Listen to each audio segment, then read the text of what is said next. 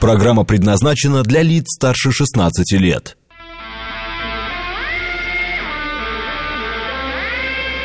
Восемь часов восемь минут, четверг, октябрь, день девятнадцатый.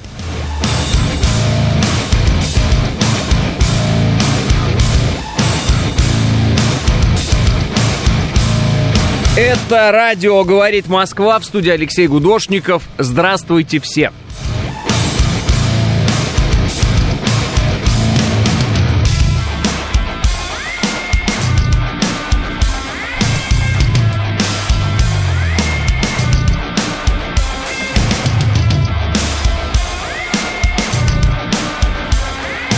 Три балла пробки в Москве и 5 градусов.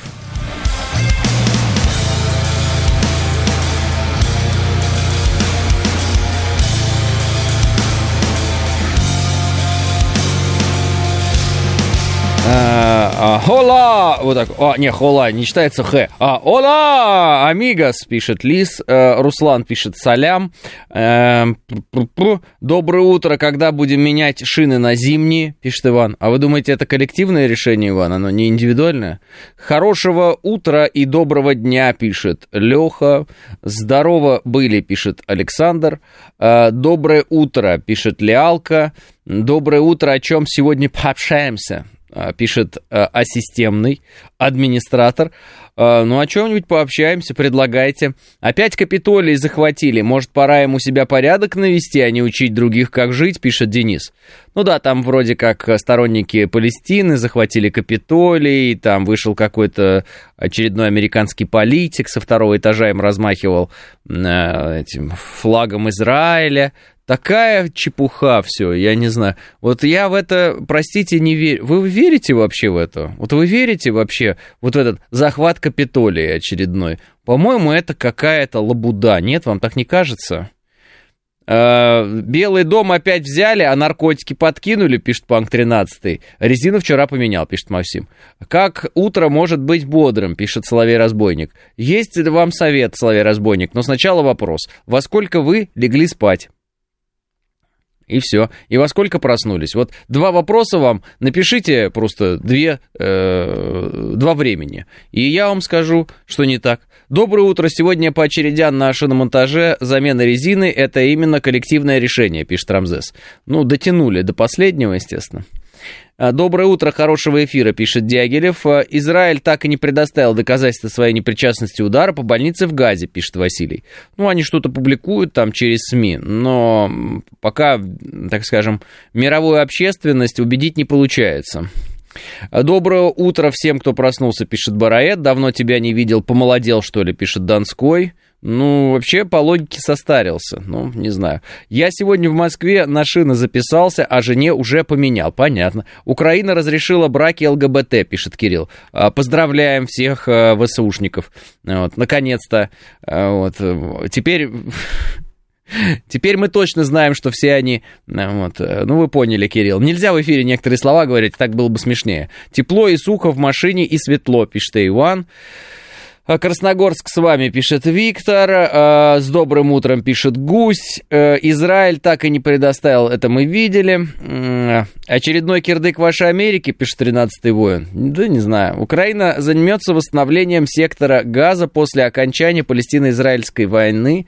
А, министр экономики Украины Юлия Свириденко. Поржали, спасибо большое. Реально это заявление было. Довольно смешно. Нетаньяху его помощник, как папочку Байдена, обнимали. Э, пишет э, РС. Куда улетели ракеты? Судя по видео, сразу штук 5, пишет Джекпот. Какие имеете в виду ракеты, Джекпот? А, а чё, Бидон Байден родился в Израиле, пишет Дело техники. Да, кстати, Байден сказал, что он родился в Израиле, хотя все, в общем, считали до последнего момента и продолжают, кстати, считать, что он родился в Пенсильвании. Но у него, знаете, да, у него бывают э, заскоки, он э, про своего умершего сына рассказывает, э, как тот погиб в чужой стране, хотя это не так. Вот, э, он про себя теперь рассказывает, что он родился в Израиле. Э, интересный, конечно, он человек. Вот, удивляюсь, как он не рассказал, что он родился на Украине. А, Александр пишет, в 21.30 отбой, в 4.50 на кардио, час. О, ну это... Подождите, Александр, это вы писали, как может быть утро добрым или нет, или кто-то другой? Так-то, конечно, неплохо, наверное, в 21.30 спать, но в 4.50 рано вставать, на мой вкус. Вот. Вот если в 21.30 ложиться спать, а вставать в 6, будет классно, мне кажется. Нет? Тем более, зачем вам кардио целый час? Вы что, спортсмен? Ну, так вопрос просто. А куда улетели ракеты с Украины, судя по видео? А, ну понятно, вы имеете в виду атак МС, которые публикуются, вот эти видео, и э, э, американцы сказали, что они там меньше дюжины поставили, а мы за два дня увидели уже 6 за, э, 5, а потом 6 запусков, 11 запусков за два дня мы увидели. Они сами на видео сняли и сами выложили, значит, эти ВСУшники.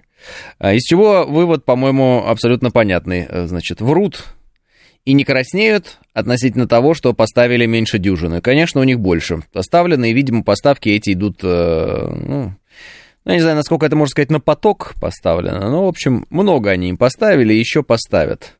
На вот эти отговорки по типу их там не очень много, это было для нас, э, чтобы, ну, так вот, сильно нас не злить.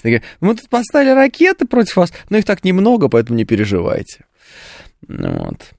А, Нетаньяху, да-да-да, это уже и было. Опять шоу на весь мир устроили, пишет Степан. Да, давайте так, э, вот мы накидали тем, да, много всяких разных. Давайте начнем вот с этого, Капитолия. Давайте с Капитолия начнем. Значит, захватили Капитолий, якобы э, про палестинские демонстранты. И якобы, э, ну все, и там какие-то люди выходили, им флагом размахивали Израиля с верхнего этажа, какой-то там из Сената, какой-то очередной там сенатор американский, не знаем мы его и знать не хотим.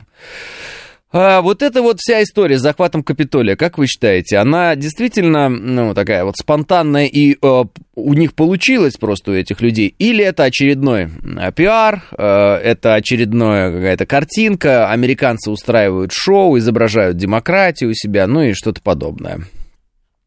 22 отбой, 5 подъем, час бега, контрастный душ, на работу, не спортсмен, пишет Дмитрий. Да рано в 5 вставать, если в 22 легли. Надо в 6 вставать, лучше будет. 8 часов надо. Если захватили Капитолий, то виноват Трамп, пишет Джекпот. Э, в Лефортовском тоннеле какие-то чудаки две полосы из трех перекрыли, пишет Робин. Так, классно, я понял. В сообщениях очень трудно держать э, линию разговора. Про Капитолий, кто хочет поговорить по телефону, наберите 7373948 по-братски, а то у нас такое ощущение, мы говорим сразу на все темы, и хотя так оно обычно и происходит, ну, вот так, может быть, есть у кого-то желание высказаться относительно Капитолия. Если нет, то и ладно, и не будем разговаривать о нем, э, плевать на него. Пиар и шоу, но если что, это Путин виноват, пишет Владимир. Э, понятно. Кто охраняет Капитолий? Ну, там у них полиция специальная есть. Это шоу, пишет Помбон. А, так, так, так... Ага. Если Байден родился в Израиле, как он тогда стал президентом? Ведь нельзя же, пишет 386. Да потому что он не рождался в Израиле, просто старый путает все. Да плевать на Капитолий, э, пишет Кот. Э, америкосы снимают новый блок, конечно, постанова, пишет Евгений. На Капитолий вообще плевать, Улерих говорит. Угу, угу. С Трампом ведь не показуха была, вот и сейчас пиар, пишет э, Маргарита. Да, Туда-то, раз туда-то, Капитолий, пишет Сергей. Э, Сталиненный говорит, плевать. Капитал шоу поле чудес нам говорят. Ну, все понятно, короче. Плевать и плевать. Тогда сделаем небольшую, как бы, такую вот э, музыкальную паузу, такую, прям совсем небольшую. И дальше пойдем. Нет, это не то. Чему? Я не понимаю, я все время путаю. Куда нажать? Пятую нажать? Не та. Нет. Вот. Фу.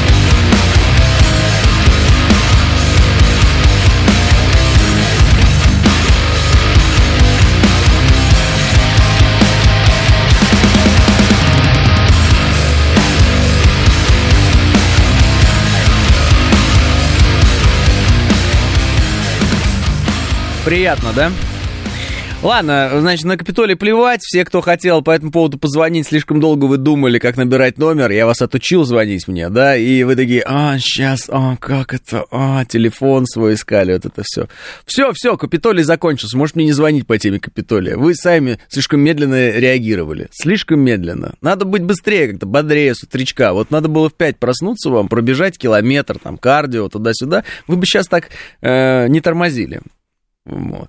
Поэтому идем дальше. Э, классная новость. Э, наши МиГи-31 будут патрулировать Черное море с кинжалами на э, борту, правильно говорить? Ну, в общем, с кинжалами.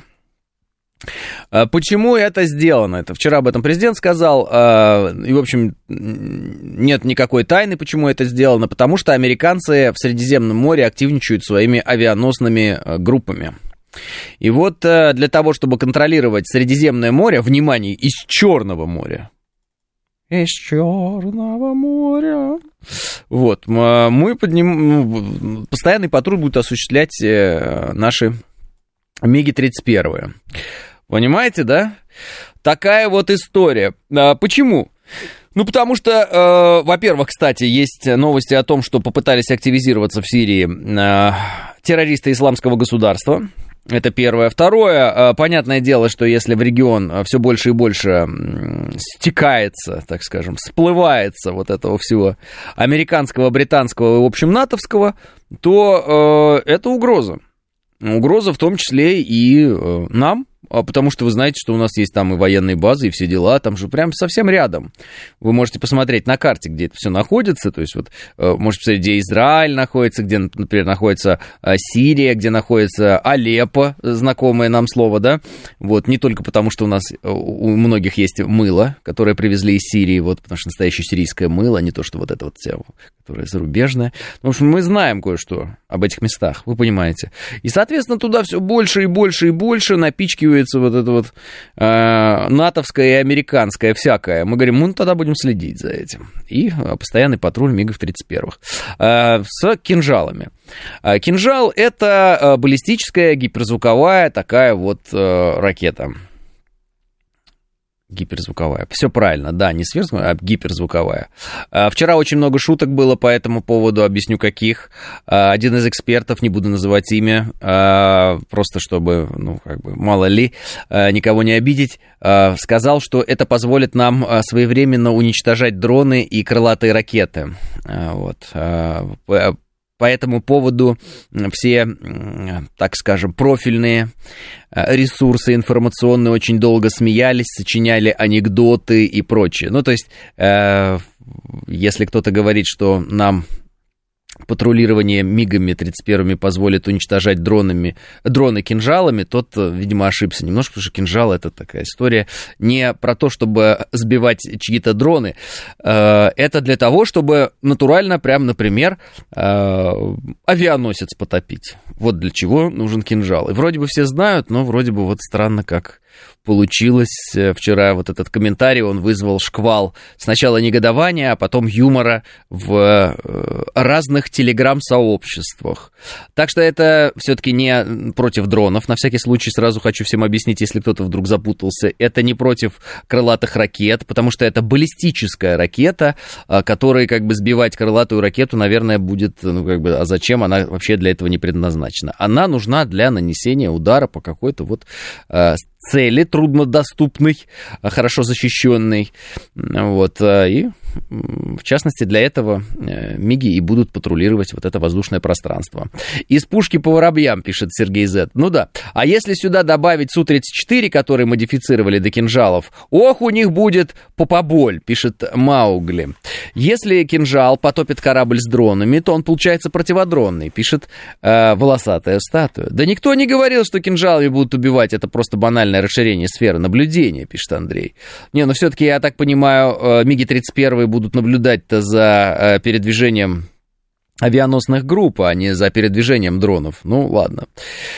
Это вообще убийца авианосцев называется, пишет J23. Да, в народе так и прозвали. Убийца авианосцев. А может шарахнуть по авианосцу, а потом сказать, это все Израиль, пишет Гномб. Эксперту больше не наливать, пишет Код Z. Миги с кинжалами, а пилоты с финками НКВД, пишет Василий. Для дронов и крылатых ракет будем пользоваться РЛС э, МиГ-31 для раннего обнаружения. Уничтожать будут штатные ПВО, пишет Сергей. То есть все-таки можно расширить э, задачу. Но зачем? Неужели у нас нет других систем наблюдения? Интересно, а... что? Не, а, а, а, я понял. А если мы потом авианосец, чем ответят американцы? Э, пишет Владимир. Э, да не знаю, чем ответят американцы, если мы потопим авианосец. Может, чем-то ответит, может, ничем не ответит. Мы же не собираемся топить авианосец, если он не собирается, например, то есть американцы не собираются на нас нападать. А, это же не для того, чтобы их потопить, это для того, чтобы их проконтролировать. Это не агрессия, это контроль. И об этом президент сразу сказал. А, и, в общем-то, добавить в этой теме а, нечего. В общем-то, все и так понятно. Почему?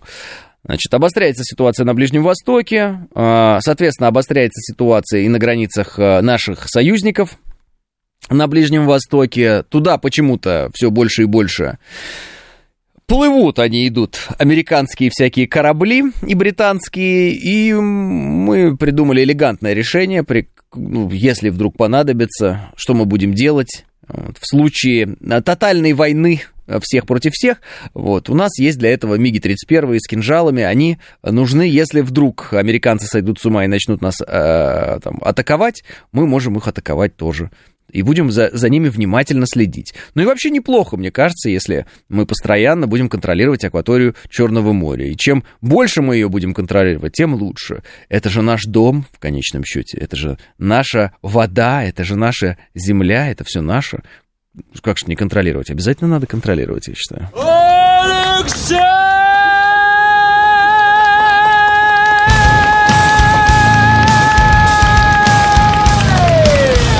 Егор пишет, американцев э, сильно заклинило ощущение, что пошли в разнос. Есть такое ощущение. Они заявляют, что они будут, э, могут, там, значит, две войны потянуть. Они заявляют там через э, третьи руки, что выделят 100 миллиардов на Украину, Израиль и Тайвань даже, понимаете, да? То есть они много чего заявляют и много что делают, и очень грубо это делают. Вот вчера было несколько заявлений уже вечером, которые, ну, как мне кажется, они ничего кроме ненависти э, породить не могут в, э, в тех людях, к которым они обращены. Вот э, послушайте. В разведуправлении Пентагона заявили, что Вашингтон и Тель-Авив не знают число жертв удара по больнице в Газе, но их максимум несколько десятков. Ну, то есть, если ты хочешь кого-то э, разозлить, если ты хочешь кого-то сделать так, чтобы кто-то тебя ненавидел, вот ты такие заявления и делаешь. То есть, логичнее было бы сказать, мы не знаем число жертв удара по больнице в Газе. Точка. Ну зачем добавлять? Ну их там максимум несколько десятков. Но еще интереснее другой аспект. Смотрите, американцы говорят, это не Израиль ударил по больнице. Ну они же это говорят. Говорят, и Израиль это говорит. При этом американцам говорят, а что у вас там в разведуправлении думают, сколько там жертв? Они говорят, ну, э, знаете, там их не так много на самом деле. Но если это ударили террористы, как утверждают это американцы и как утверждает это Израиль, да? Если это ударил не Израиль, зачем занижать количество жертв? Вот реальный вопрос, абсолютно четкий в лоб. Вот смотрите, у нас есть две стороны – одна почему-то намеренно занижает количество жертв. При этом заявляя, что это не она ударила. Нет, нет. А зачем тогда занижать? Наоборот, говори, противник сам по себе ударил. Там жертв очень много, но это они сами по себе ударили. Ты такой, да нет, нет, они сами по себе ударили, ну там не особый-то удар. Ну мы же видео-то видели, что это не особый удар, мы все поняли. Там не несколько десятков, это очевидно, весь мир это понял сразу. Зачем, если ты не причастен к такого рода военному преступлению, зачем ты занижаешь количество жертв? Какой смысл в этом? И идя от, а, а, от обратного, мы понимаем, что тот, кто занижает количество жертв, вероятно, как раз он и причастен. Правильно? Ну, потому что какая выгода в этом? Какой смысл занижать количество жертв, если ты сам жертва? Ты говоришь, как есть, правильно? Ну, реально ведь так. Вот э, э, логика здравая подсказывает как мне кажется. Скорее всего, идет провокация Хамас, чтобы они совершили чудовищный поступок, который на себя перетянет инфоповод с больницей, пишет Маугли. Аргумент, пишет Маргарита. Вот я и говорю, вот просто задумайтесь на секунду. Если э, не виноват Израиль и США, как там, союзники Израиля, в этом ударе по больнице, зачем тогда в разведуправлении США занижают количество жертв? Очевиднейшим образом занижают. Зачем? Кого они пытаются обелить? Террористов? Они же говорят, это ударили террористы. Вы пытаетесь обелить террористов? Вы пытаетесь занизить количество жертв в результате удара террористов там по э, больнице? Зачем? Вы друзья террористов? Вы, не понимаю, вы, вам стало жалко в определенный момент Хамас или что произошло? в этот момент вы решили быть э, там сверхобъективными какими-то, по вашему мнению, или что? Ну, то есть вот такие странности, странности, из которых мы делаем вывод, что зыбкая почва-то, зыбкая у американцев, да, информационная почва в этом вопросе. Что-то они как-то тонут сами в противоречиях. Да? Ну, это, это очень э, э, такой э, нехороший для них косвенный признак. Слишком много у них версий появилось сразу, слишком много они всех понаобвиняли в этом вопросе, и эти виноваты, а, нет, это другая группировка, а это вот такой запуск, ой, а вот это, вот это, засуетились засуетились. Ощущение, что хотят создать инфошумиху и э, отползти от темы, просто когда появится какая-то другая тема. Вы знаете, инфоповоды перебивают друг друга. Есть, такой, э, есть такая специфика. Поэтому, если какой-то инфоповод для тебя, ну, очевидно, ужасный, да, а ты ждешь, когда появится что-то новое для того, чтобы этот просто все, забыли. А нового ничего не появляется, и американцы вот сейчас пытаются там, Байден скажет, когда у него будут точные данные, он пока не говорит, а Байден уже все сказал. Ну, вот. Поэтому вот какая-то такая история интересная, да, э, при которой мы видим, что американцы суетятся в этой теме, суетятся, прям вот что-то у них не так. И, э, в связи с этим и ощущение того, что вот этот захват Капитолия произошел, ну, тоже, знаете, потому что кому-то очень захотелось, чтобы он произошел, этот захват Капитолия, как всегда. Для США количество жертв давно потеряло смысл, так как это не имеет для них никаких последствий, пишет К9. Так можно самим создать другой инфоповод, пишет Виктор. Э, ну как, э, следующий инфоповод должен перебивать предыдущий, как вы понимаете. Соответственно, для того, чтобы э, создать какой-то инфоповод, перебивающий вот эту ужасную трагедию, которая произошла, да, с э, больницей в Газе, э, это мы должны, ну, как бы увидеть что-то еще более кровавое. Что это может быть? Не знаю. Может быть, наземная операция, которая начнется. Вот она никак ну, не начнется, но вот, может быть, она начнется, потому что все вроде бы к этому идет, и крови будет еще больше, и тогда уже про больницу никто не будет говорить. Может быть. Но только это еще больше жертв, еще больше страданий, еще больше крови. 8.30 новости.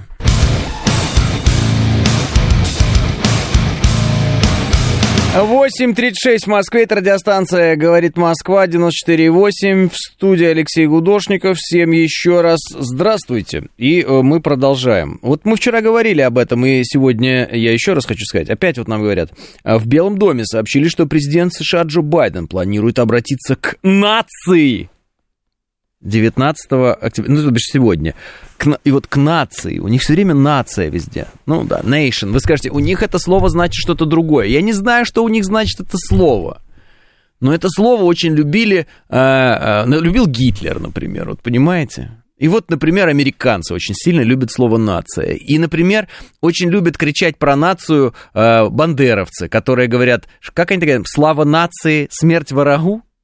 Ну, говорят они. Вы обратили внимание, что наши оппоненты любят говорить слово «нация»? Просто у них обращение к нации.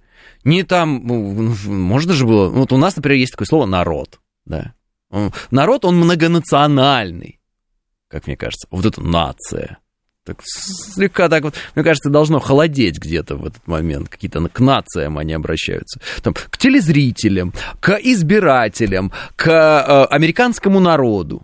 Могут говорить, к американцам, к нации. И у них все время nation, nation, nation, нация, нация. М?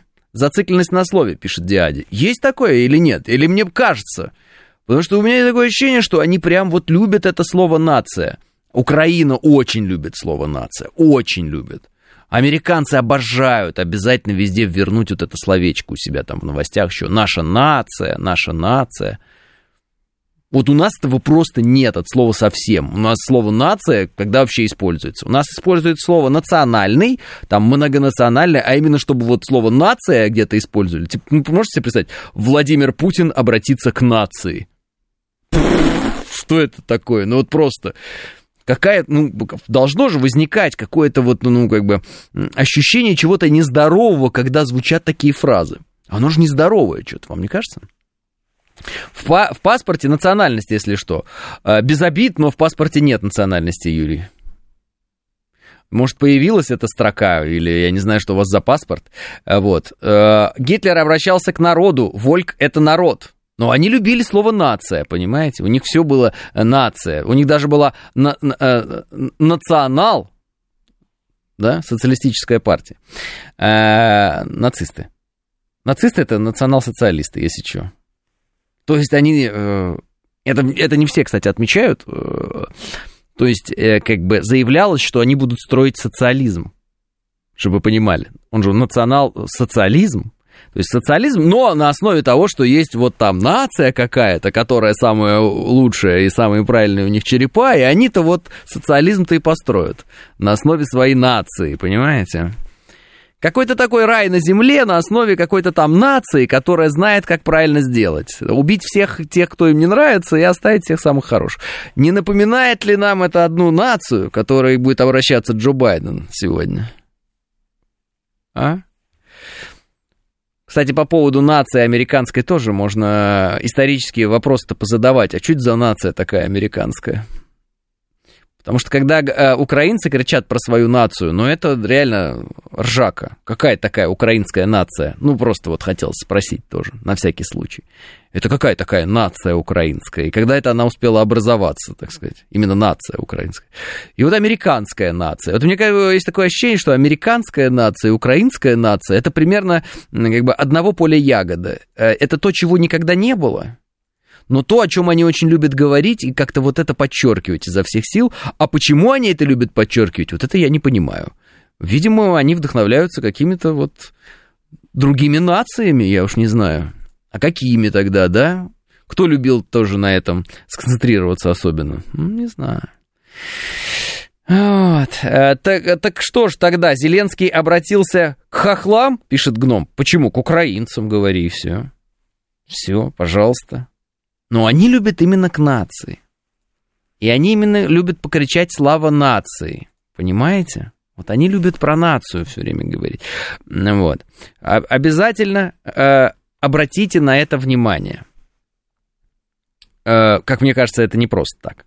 Э, ну, ну, не перегибайте, бандеровцы, нацисты, а в Штатах исторически так сложилось, куча выходцев из разных стран, и вроде как обращение к нации это для сплочения единства. Думаю, так, пишет Чеч. Так, а, извините меня, а Украина это что, не куча выходцев со всех стран? Это не куча разных всяких народов? Татары, русские, евреи. Я могу дальше перечислять. Ну, это как раз-таки многонациональное э, государство, так скажем, в нынешнем виде это называется государством. Ну, многонациональная земля, так скажем. Почему она многонациональная? Ну, поляки, кстати. Вот, почему? Венгры, румыны там всякие разнообразные. Вот. Почему так? Ну, потому что она из лоскутков собрана разных других государств. Вот. Понимаете, да? Которые тоже могут сейчас э, начать рассказывать про свои нации, но они как-то не акцентируют на этом внимание. А здесь вот у меня такое ощущение, что особенно сильно про нации любят кричать те, кого собрали из кусочков разных других народов. Вот есть такое ощущение или нет? То есть, когда ты сам не уверен, что ты нация, ты начинаешь кричать, что у тебя нация какая-то, особенно сплоченная. Вот. Я поэтому и говорю, что вот одного как будто бы поле ягода. Вот какое-то э, есть ощущение, может быть, я ошибаюсь, э, каких-то комплексов э, американских и украинских. Они как будто сами себе не верят, когда они вот это все заявляют про свои там какие-то нации. Но при этом очень любят это слово. Вот при этом это какая-то такая интересная вещь. То есть они это прям обожают. Изо всех сил всех пытаться убедить в том, что они там какие-то нации. А? а Байден будет обращаться не просто к нации, а как к исключительной нации, пишет I Believe. Да, и плюс еще вот исключительность всегда накладывается там, да. Нет у них прошлого, вот и создают э, картинку якобы величества их стран, пишет Маугли. Организация Объединенных Наций еще непонятная, пишет Дмитрий. Да, в таком ключе, конечно, интересно получается. Организация Объединенных Наций. Да. Но, с другой стороны, ну да, Объединенных Наций прекрасно. Есть нации, они объединены. Прекрасно. Почему бы и нет? Угу. В паспорте СССР была строка национальность. Была, но теперь-то нет. Вот. А, про прошлого нет, вот и фор формируют и, и украинцы, и американцы. Осторожнее, а то дупо-взрывная реакция будет на ваше рассуждение, может перейти в цепную, нас же засыпет ошметками, пишет Виталик. Да не, ну а что, мне кажется, украинцы должны знать, да и они и знают все прекрасно, как формировалось их нынешнее государство, поэтому они, конечно, это там в интернете, еще где-то в публичном поле не признают, но сами для себя-то они прекрасно знают, поэтому что бы они злились. На самом деле они только делают вид, что злятся. Они не злятся, они знают, что у них есть там кусочек Венгрии, кусочек Румынии, да, кусочек России, ну, кусочек, огромный кусок России у них есть, вот, э, Польша кусок. То есть они прекрасно понимают, что это все такое, квазигосударственное образование. И они знают, э, собственно, я думаю, почему у них оно и сыпется все. Потому что оно вот такое вот. Э, из, из разных кусочков сшито, сильно из разных. Они скажут, а у вас что, не из разных? Вот так вот они скажут. Ну, может быть, у нас и из разных, но мы не пытаемся сильно э, э, давить на то, что мы какое-то там э, национальное государство. Вот именно в, в том смысле, которое так любит вложить Украина в это слово. Мы многонациональное государство. Я, кстати, вчера вот с вами начал этот разговор, э, сам для себя неожиданно начал его. Я говорю, а что это в Евросоюзе нет ни одной э, мусульманской страны? Ну, то есть страны с э, преимущественно мусульманским населением. Давайте так скажем, да? И мы начали с вами копаться, смотреть страны Евросоюза, посмотрели все, по каким были вопросы там или сомнения, а вдруг там действительно большинство мусульмане. Мы пришли к выводу, что в Евросоюзе нет стран, где большинство людей было бы мусульманами. То есть в Евросоюз мусульманские страны почему-то не берут. Почему? Вопросик же. Вопросик. И, я, и мы подумали тогда, а может быть это неспроста, может они как-то предвзято относятся к мусульманам? А, и один из людей мне написал, а мы что, а у нас как? И я так подумал, ну что ему отвечать на этот вопрос, мы же не там союз, да, мы там э, одно государство. Потом дома сидел, думаю, слушайте, а ведь в Советском Союзе были, э, э, ну, так скажем, в составе Советского Союза именно республики с преимущественно мусульманским населением. Ну, так скажем, конечно, все в Советском Союзе были атеистами. Ну, вы понимаете, да, о чем я? Но так-то на самом деле нет. Поэтому вот в Советском Союзе это было. Более того, вот у нас есть республики в составе Российской Федерации, э, где преимущественно, как я понимаю, мусульманское население. Ну, есть национальные республики, правда? То есть, э, а кого еще такое есть? Ну, так вот скажем, давайте так, из западного мира. Ну, вот Евросоюз, вы видите, они как-то... ну, у них такого нет. У американцев, ну, понятно, тоже нет. А у кого еще есть? Ну, вот говорят, Китай многонациональный. Да? Китай многонациональный. Ну, то, что многонациональное, это, это ладно, а я имею в виду вот так вот, такое построение, как у нас. У кого еще? Раньше Югославия была, пишет Кирилл Силаев. Ну, видите, они ее и разорвали. Георгий мне пишет, что Албания в перспективе может войти в ЕС. Давайте так, э, что там в перспективе, это мы посмотрим. Турция тоже в перспективе может войти в ЕС, но что-то никак не вошла до сих пор. По какой причине, сами как бы, задайте себе вопрос. В НАТО их с удовольствием взяли, а в ЕС что-то не взяли. Мусульмане никогда не поддержат европейские ценности, пишет, в кавычках ценности, пишет Андрей. Ну, имейте в виду вот это ЛГБТ и все такое. Ну да, наверное, вы правы. Но ведь и христиане нормальные не поддержат эти ценности, так называемые европейские. То есть вот, вот говорят, мусульмане не поддержат вот эти вот все, ну, извращения, которые сейчас навязываются всем. Слушайте, ну, христиане тоже не поддержат эти извращения. Просто те люди, которые э, сегодня в этих странах, там, у власти или там их народа, они просто, ну, как бы, э, давайте так, они безбожники в широком смысле этого слова. Не то, что они какие-то там научные атеисты, но они просто безбожники, для них это ничего не значит. И поэтому э, в некотором смысле можно сказать, что христианские страны, они в упадке. Ну, в этом смысле, в духовном смысле, если так можно выразиться. Если исходить из традиционных ценностей, да, если исходить из их системы координат, они, наверное, думают, что они на подъеме. Ну, вот эти все э, мужики голые по улицам, когда бегают, там что-то танцуют. Ну, вот это все извращение. Я перечислять не буду, не хочу это все. Живописать нет никакого смысла. Вы поняли? Вот. Ну а так-то, вот если обратиться к человеку, сказать, «Э, ты там верующий христианин, он такой, да, что думаешь по поводу вот этих европейских ценностей современных, так скажем? Он скажет, это мракобесие, это ад какой-то. На земле это ужасно, нам это не надо. Правильно? Ну, любой, на самом деле, верующий христианин это скажет. Любой. В любой стране, где угодно, он это скажет. Если он этого не скажет, то он, скорее всего, неверующий просто человек. И, наверное, он просто не христианин, на самом деле. Он, может быть, живет в стране, которая традиционно когда-то была христианской. Он, может быть, живет, э, там, не знаю, носит крестик.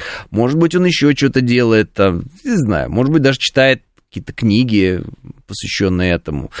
Э, какая разница, он в это не верит. Правильно же говорю? То есть, когда говорят, даже я, я вот эти вот знаю споры по поводу того, вот, там, смотрите, в исламском мире женщины покрывают голову э, платком. Я говорю, послушайте, православные вообще тоже должны покрывать женщины голову платком. Ну так, на всякий случай, просто хотел вам сказать.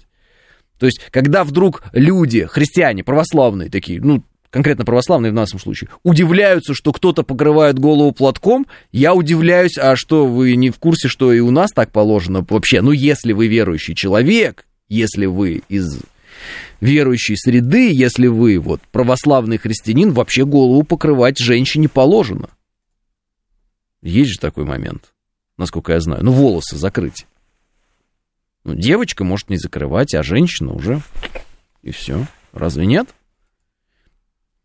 То есть такая вот, э, как это, с непокрытой головой ходить. Простоволосая, да, вот такое есть слово, а простоволосица. Ну, то есть все, про, про, просто волосы у тебя. А просто волосится. Ну, это позорище вообще ужасно, это с непокрытой головой ходить, понимаете, да? Вот.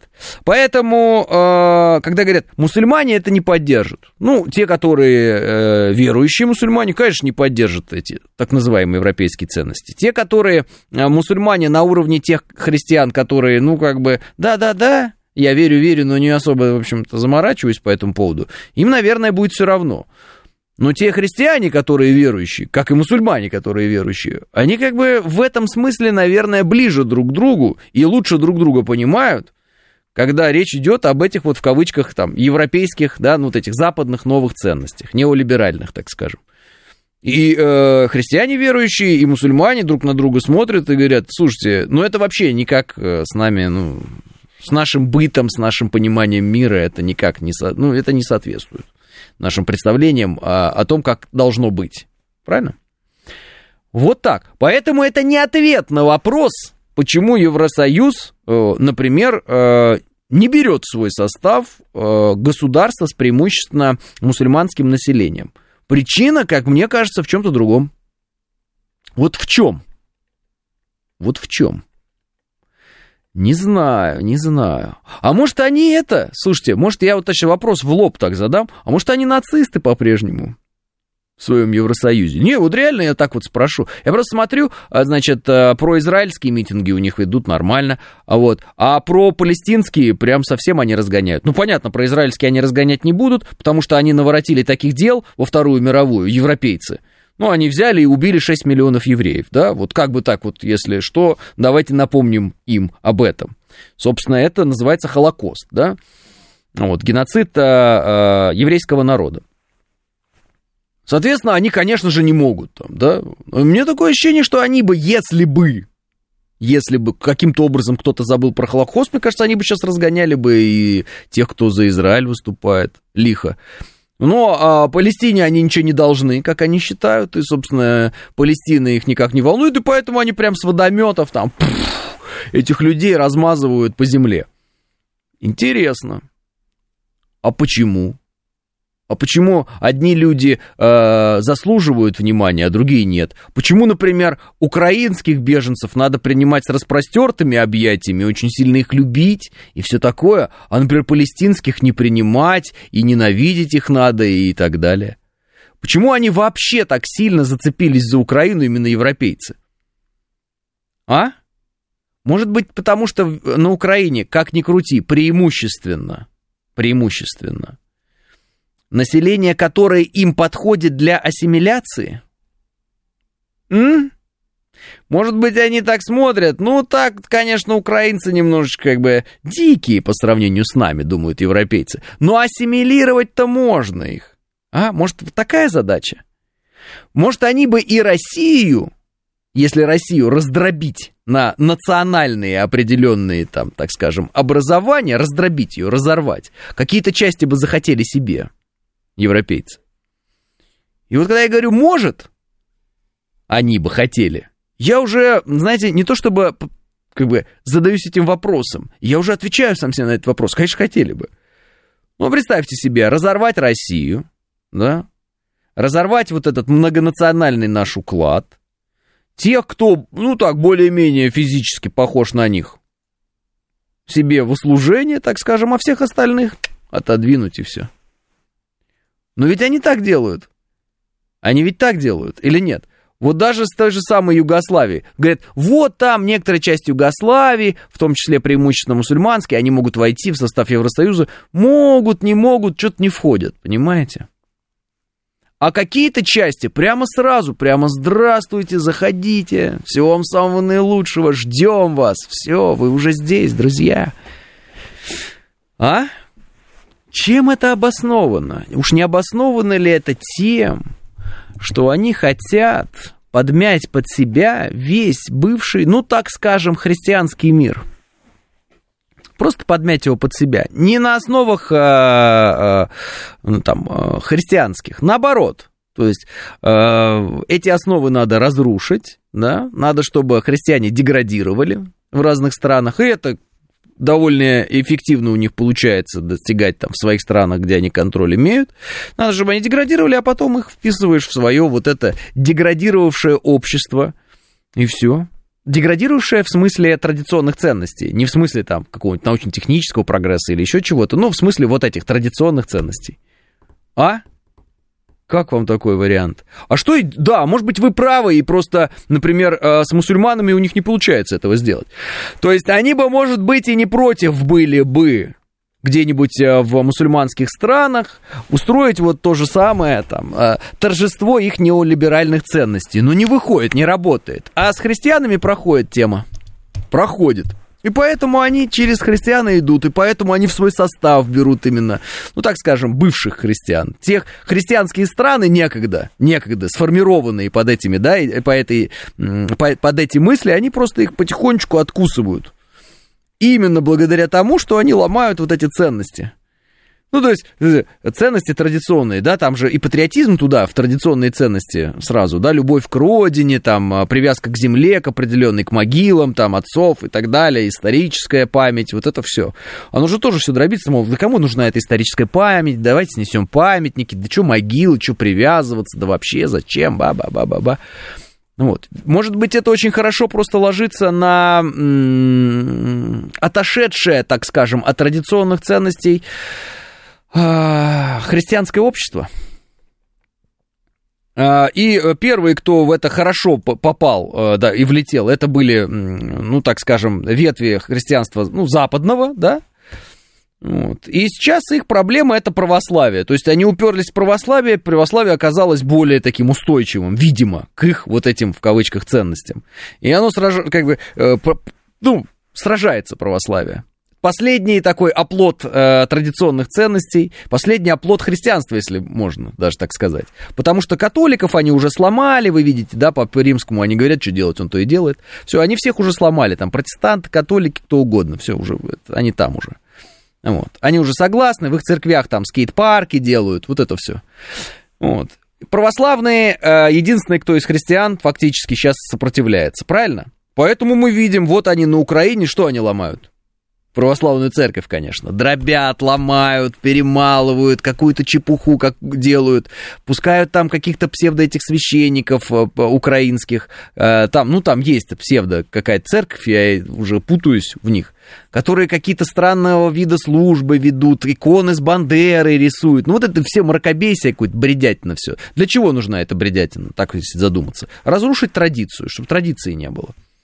Нет традиции, нет привязки духовной какой-то, моральной к чему-либо. Соответственно, ты э, отходишь от основ, отходишь от вот этого стержня, который есть у всех, и такой, да, может быть, это не очень важно. А что вы предлагаете? А мы предлагаем э, вот с нами там, веселые какие-нибудь вещи делать. А какие? Ну вот у нас тут своя система ценностей. Врубаешься вот так, вот так, вот так, вот так. То есть им просто легче ломать э, христиан? Потому что они сами христиане. Когда-то были. И они знают ключ, как ломать.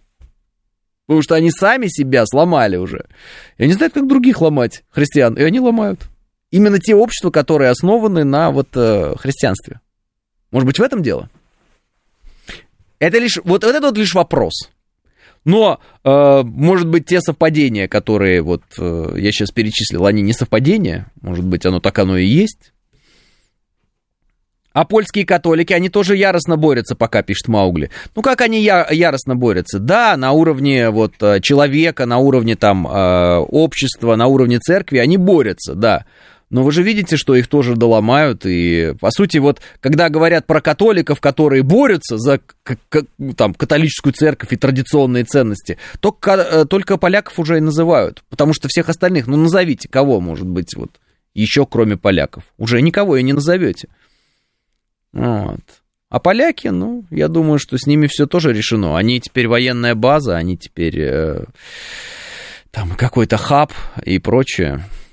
Соответственно, э, так или иначе будут делать то, что им скажут. Нет? 9.00 новости. Программа предназначена для лиц старше 16 лет. 8, да какой 8? 9 часов 6 минут, четверг, октябрь, день 19.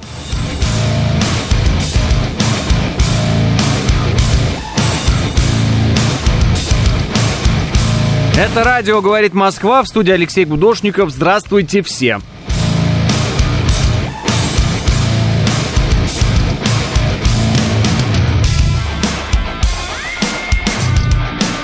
Пять баллов пробки в Москве и 5 градусов. Осадки.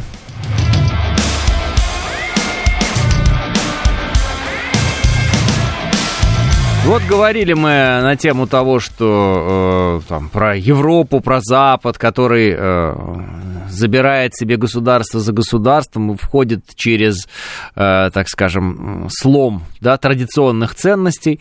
И Лев э, Гордеев пишет, а для чего им это все? Зачем им нетрадиционные? Хороший ведь вопрос. А зачем им нетрадиционные? Могли бы ведь и традиционные ценности проповедовать, да? А давайте зададимся э, следующей целью с вами. Вот мы с вами, например, находимся в, в какой-то стране. И, например, наша цель с вами сделать так, чтобы другие страны были, э, ну, так скажем, нам, э, ну, нам подчинялись. Нам подчинялись. Давайте так. Как нам это сделать? Ну, вариант номер один. Надо этих людей, ну, победить, разбить и значит, держать в кандалах. Ну, вы поняли. Такой древний метод. Но он долго не работает. Почему? Потому что человек, э, если и э, готов быть рабом, то, в общем, в целом так получается, что он все равно хочет э, свободы, и он хочет, э, чтобы его выбор, это был его выбор, а не чей-то приказ, правильно? Ну, это так вот. Особенно как в том мире, в котором мы уже сегодня живем. Соответственно, для того, чтобы кого-то поработить, захватить, э, ну, или, по крайней мере, иметь контроль над ним, нужно в первую очередь иметь контроль над его, ну так скажем, да, вот не, не воспримите это как какую теорию заговора, над его мышлением, да, над его системой ценностей. То есть э, надо таким образом сформировать систему ценностей, в, котором будет, в которой будет расти человек, чтобы он не считал плен пленом, чтобы он не считал рабство рабством, чтобы он считал это своим выбором и своим желанием.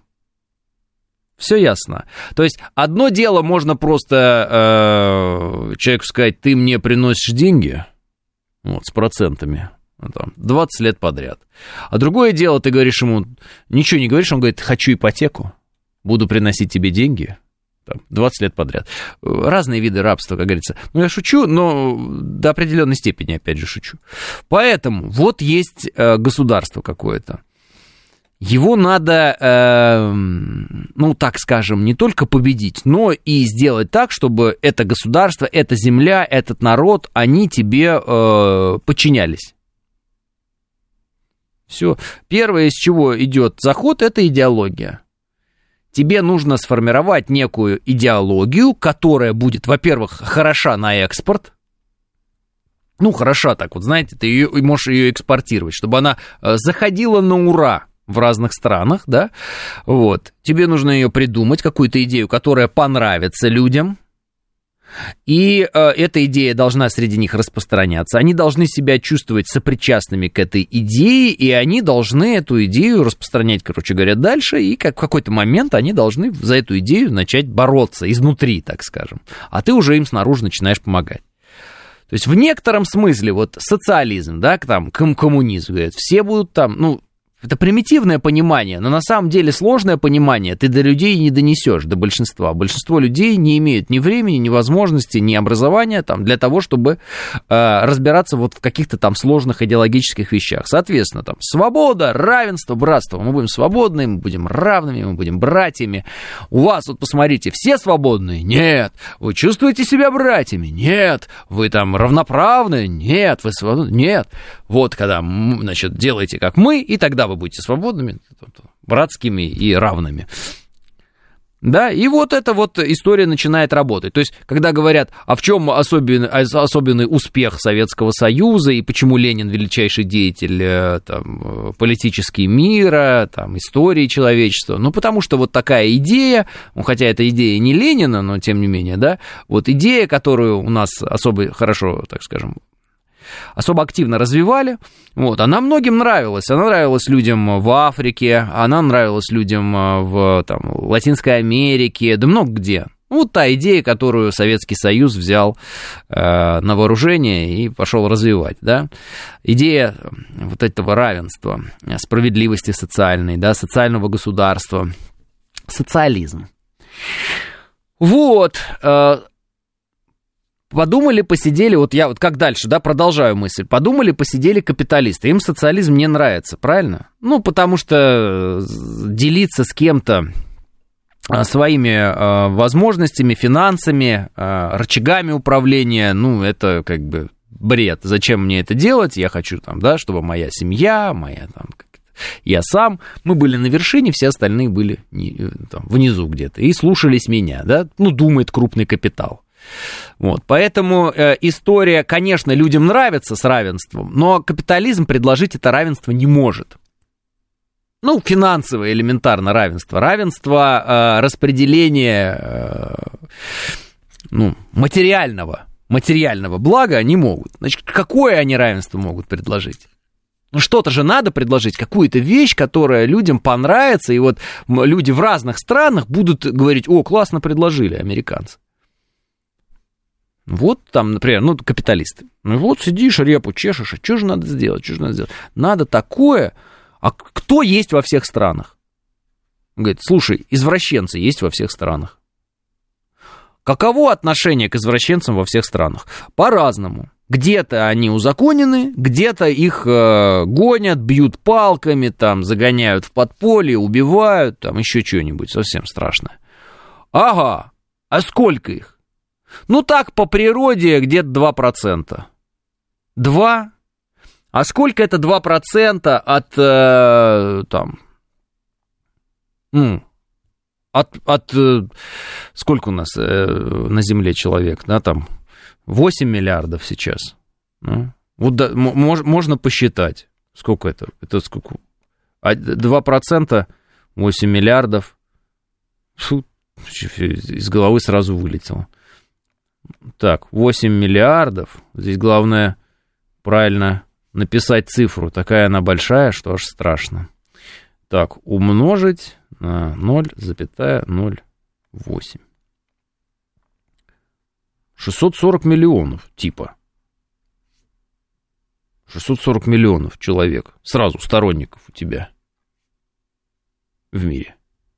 640 миллионов. Вся Америка 330, а это 640 миллионов. Даже если 2% даже если два. Плюс есть сострадающие, плюс есть их друзья, еще что-то. И это касается только определенного вида извращенцев. Дальше говорят, слушай, а сколько у нас, а кто еще у нас недоволен там правительством? А, что-то многовато. 160 миллионов, мне говорят. Что, я неправильно умножил? Еще раз давайте, 8 миллиардов. 8 миллиардов. Мы умножаем. Не знаю, что-то неправильно у меня получается. Что-то. Я неправильно считаю, наверное. Не знаю. Неправильно считаю. 160, ну ладно, 160 миллионов. Хорошо, 160 миллионов. Вы правильно считаете, я неправильно считаю. Я неправильно умножил. Неважно. 160 миллионов. Все равно огромная страна. Это больше, чем население России. 160 миллионов по всему миру. И это только, э, допустим, там, ну там, одного вида извращений люди. Дальше, наркоманы. Вот кто недоволен э, правительствами там, и кто вообще недоволен своей жизнью? Наркоманы. Почему? Не разрешается им быть наркоманами. Ну, их там преследуют, их там наказывают, сажают в тюрьму, и вот это все. Да? А сколько их наркоманов? Не знаем. Вот сколько наркоманов э, в России? Ну, вот если так по-серьезному сейчас я задам этот вопрос. Вот сколько их? Никто, во-первых, никогда не считал, но я думаю, что это прямо, может быть, миллионы людей. Ну, прям миллионы, может быть, даже.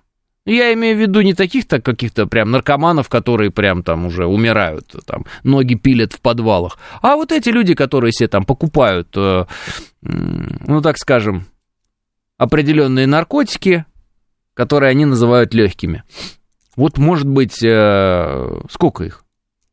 Много, да, они это делают э, как-то из-под полы, да, а им вот, ну, хочется, да. А они такие, вот то ли дело, там, в какой-нибудь европейской стране, там, там все разрешено, а в Америке там это тоже разрешено, значит, в Нидерландах разрешено, в Испании разрешено, и ля-ля-ля-ля-ля. И вот они уже такие, вот бы у нас бы это разрешили. Они так вот говорят, правильно? Они говорят, ну это можно, но надо отдать вот это, вот это, пятое, десятое. Ну то есть, опять, мы видим какую-то группу людей, э, или какой-то, так скажем, это даже не группа, а каких-то таких людей, у которых есть некое недовольство собственной жизнью. И обычно это люди, которые, ну так скажем, хотят чего-то, что не предусмотрено традиционными ценностями. То есть мы начинаем нащупывать протестную массу или, так скажем, опорную для нас массу в разных странах. Кто это? Это люди с э, извращениями разными, это наркоманы, ну, зависимые люди от таких вещей. Вот первые две группы сразу. И мы смотрим, а что э, происходит, вот, ну, в реальности. Так оно и происходит. Соответственно, какая идеология может идти на экспорт? Какую идеологию воспримут на ура и для какой идеологии есть э, основа электоральная там, ну вот скажем, да, в виде людей недовольных во всех странах, исповедующих традиционные ценности. А нам нужно взять их, э, эти страны, да, каким-то образом их победить, сделать частью, э, их ресурсную базу частью своей ресурсной базы. Что сделать? Опереться на этих людей. Соответственно, обещать нужно вот это. И, соответственно, сместить фокус э, внимания этих людей с э,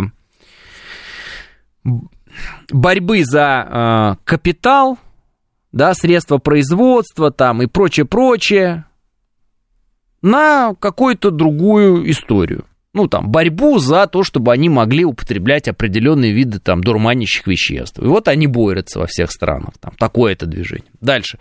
А вы будете бороться за право там э, э, однополых свадеб какие-нибудь. Это вот они будут бороться за какие-то там однополые свадьбы свои, еще что-то. То есть ты, самое главное, уводишь их в сторону от денег, они не выходят против твоих денег, они не выходят против крупного капитала, они тебе не угрожают. Ты можешь э, составлять списки Forbes, в которых у тебя 300 миллиардов, 400 миллиардов. Я так смотрю, скоро мы увидим первого триллион... трилли... триллионер, можно так сказать? Ну, мы его увидим. Ну, когда у одного человека э, капитала на 300 миллиардов, вот, например, Илон Маск, это вообще, как считаете, ну, как бы здоровая ситуация или нет? Когда человек обладает капиталом, который может э, 30 раз накормить Африку. Всю. 30 раз. Э, точнее, не накормить, а решить проблемы с голодом в Африке 30 раз подряд. А проблема это нерешаема годами. Вот о чем я пытаюсь как бы доложить. Э, э, наркоманы, смотри Амстердам, пишет э, Михалыч. Конечно. Далее возьмем лопоухих, левшей и лысых. Такая армия сметет чего угодно, пишет Смит. Вы смеетесь, смеетесь. Но вы видели этого трансвестита Черила, который был в определенный момент официальным представителем ВСУ? Вы видели, с какой злобой он говорил о нас, о России? Как он врал о нас? Как он нас расчеловечил, как он говорил, что русские не люди, он это говорил. Чем он так обижен на Россию? Чем мы зацепили Чирила? Вот чем мы конкретно этого э, трансвестита из Америки, э, чем мы ему перешли, как мы ему перешли дорогу, как мы ему испортили жизнь? Вот мы здесь живущие, как мы ему испортили жизнь? Что этот трансвестит из Америки поехал аж на Украину, чтобы нас убивать? никогда не задавались этим вопросом? А давайте попробуем задаться этим вопросом. А че он рванул-то туда? И он не один такой. А, нам показывали э, э, разные, э, так скажем, разную информацию, разные факты о том, что много у них, вот среди наемников этих зарубежных и прочих, вот таких персонажей. А все очень просто, так-то по логике. Ну, во-первых, конечно, деньги, это ясно. А во-вторых, еще и потому что им говорят, вот это вот Россия, она вот таких, как вас, она вот их вообще притесняет. А мы вам дали свободу. И типа, надо бы вот таких же, как вас, Чирил, срочно освободить там в России. Более того, я вас уверяю, сидят в России такие Чирилы, вот они прям сидят, и прям работают. Ну, не все, конечно, но прям работают на ту сторону. А почему нет? А мы им говорим, как ты можешь работать против своей родины? Ты чё? Там, какой-нибудь Даня Милохин очередной. Как ты можешь такое делать? А ну, попробуйте залезть ему в голову. А он такой, а чё мне эта родина ваша? Мы такие, в смысле? Ну, вы меня не любите, вы меня не считаете там хорошим. Вы меня, вы меня считаете плохим каким-то, больным. Ну, есть такой момент? Мы такие, и чё? А мне такая родина, он говорит, не нужна. Я буду с ней бороться. Я вообще сделаю так, что вы все глубоко пожалеете о том, что вы не сказали, что я нормальный.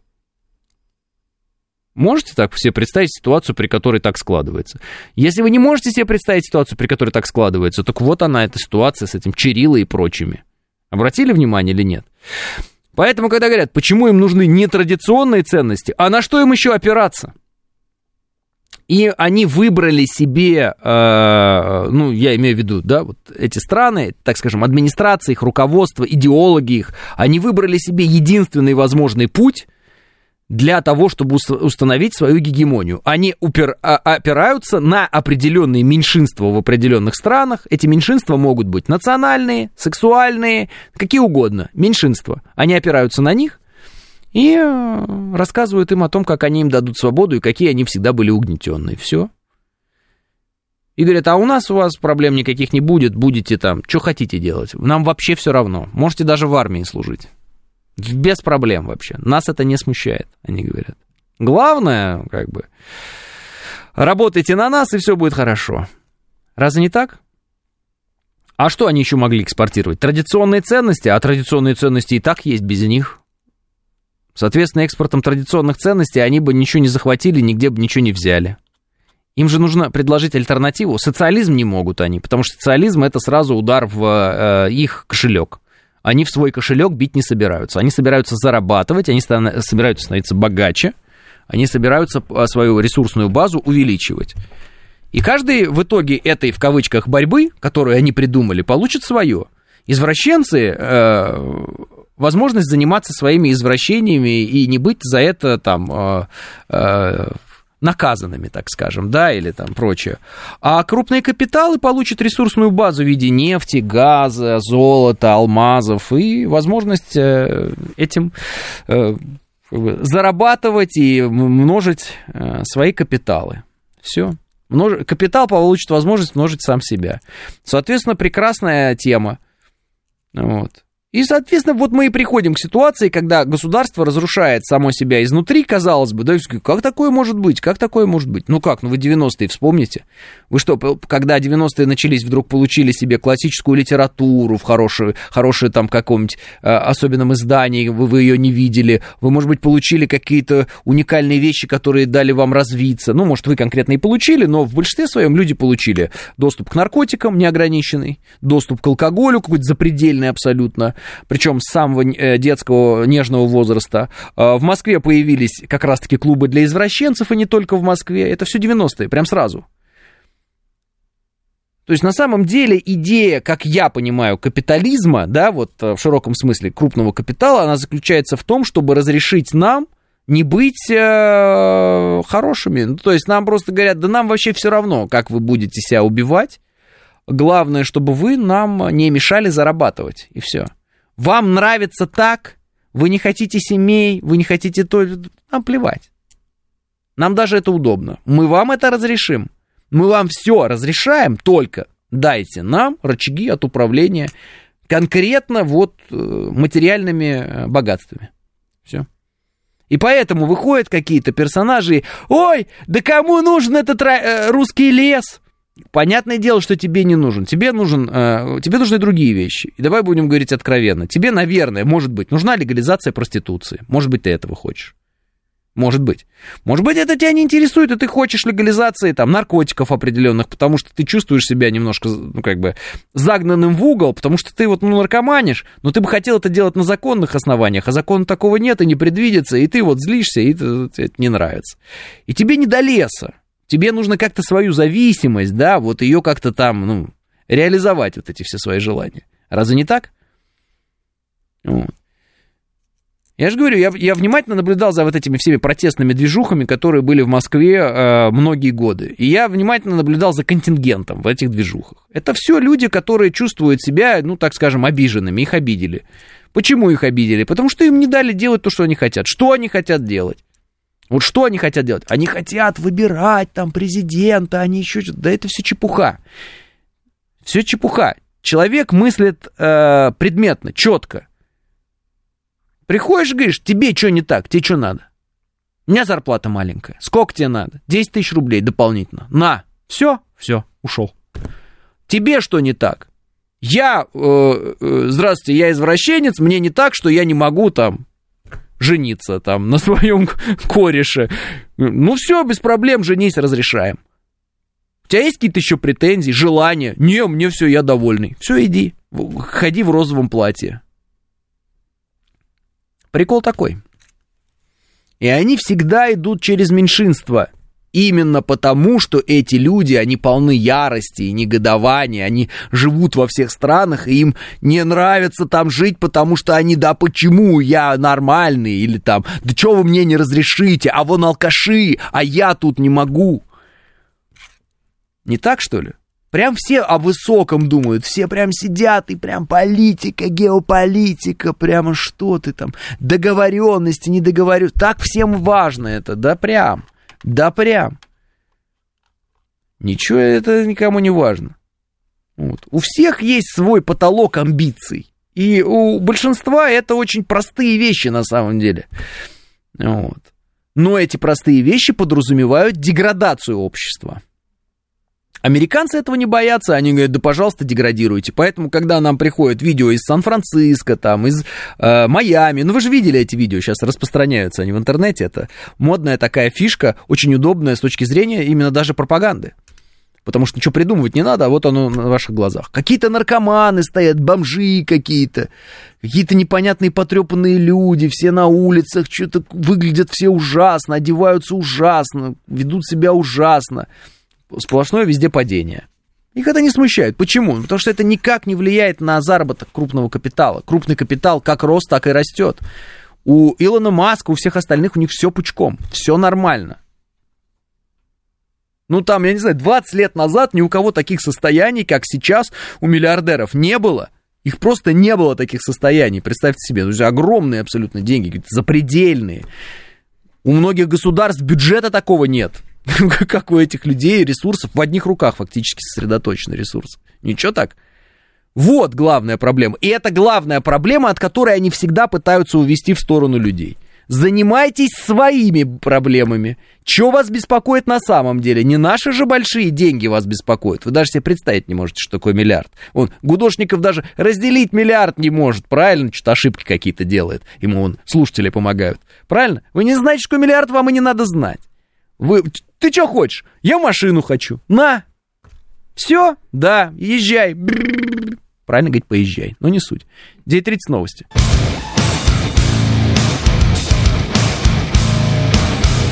А, 9.36 в Москве, это радиостанция «Говорит Москва», в студии Алексей Гудошников. Всем еще раз здравствуйте. 506 говорит, так если они всех таких у себя соберут, кто работать на капитал будет, пишет 506. 506, они же и будут, и вы будете. Вы имеете в виду, если они соберутся из всяких там извращенцев, там, да, вот всяких наркоманов, то а эти наркоманы, извращенцы, они все будут э, не работать и, э, вот, и так далее, да? Значит, э, заход, как мне видится, вот я вам так скажу, заход через меньшинство в другие страны, он осуществляется для контроля над этой страной полностью. Это ключик просто. Как зайти? Как сделать так, чтобы ты прошел? Тебе нужно на что-то опереться. И вот ты опираешься на протестную, э, э, активную, протестную, обиженную на всех остальных в этой стране аудиторию. Все, и говоришь, я твой защитник, я тебя спасу. Вот, вот там, что бы ни было, я с тобой, понимаешь? И начинаешь финансировать, начинаешь проталкивать во власть этих людей, где-то помогать им, обучать. Ну, американцы давно развили эту систему, вы ее знаете. Соответственно, это, это как бы не моя догадка, а это так оно и есть. Вот, поэтому это ключик. А когда и если ты пришел в какой-то стране ко власти, ты, как и обещал, даешь действительно этим вот людям, которые были ключиком к тому, чтобы прийти ко власти в этой стране, ты им даешь все те свободы, которые обещал. Без проблем. Хотите там э, бегать в розовых буа, бегайте. Хотите наркотиков, держите. Держите. Это для тебя не проблема. Почему? Потому что остальная часть этой же страны, которая исповедует те самые традиционные ценности, она как исповедовала традиционные ценности, так и будет. А, тут вопрос какой? Может взбунтоваться, да, вроде бы та часть, которая исповедует традиционные ценности. Но весь смысл в том, что не может. Потому что, во-первых, никто не вкладывается в этот бунт и не будет вкладываться, потому что ты, обладая капиталом, деньгами, возможностями, вкладываешься именно в бунт тех, кто против традиционных ценностей, а в тех, кто за традиционные ценности, никто не вкладывается, и, соответственно, они не могут организоваться. Это первое. И второе, ты им говоришь, слушай, я же тебя не притесняю, я же не говорю тебе, что традиционные ценности это плохо. Ты говоришь, ну вот у вас эти извращенцы по улицам бегают, а они говорят, ну так ты не смотри просто, да и все. Говоришь, ну то вы наркотиками заполонили улицы, так ты не бери. И они говорят, мы же тебе ничего не запрещаем, мы просто им разрешили, но мы же тебе ничего не запрещаем. И ты такой сидишь на работе где-нибудь, думаешь, ну так, в принципе, да, мне же ничего не запретили, только им разрешили, поэтому, ну, наверное, и ладно, в конечном счете. И просто не думаешь об этом. Как не думают об этом американцы, как не думают об этом испанцы, как не думают об этом все остальные, они такие, ну и ладно. А вот там в детском саду извращенцы танцуют для детей там а, стрип-танец. Ой, хорошо, что не в моем детском саду, да и ладно. Что меня это вообще должно волновать? Да и вообще, мне кажется, детские сады никому не нужны, у меня ребенок вообще на воспитании на отдельном. Все.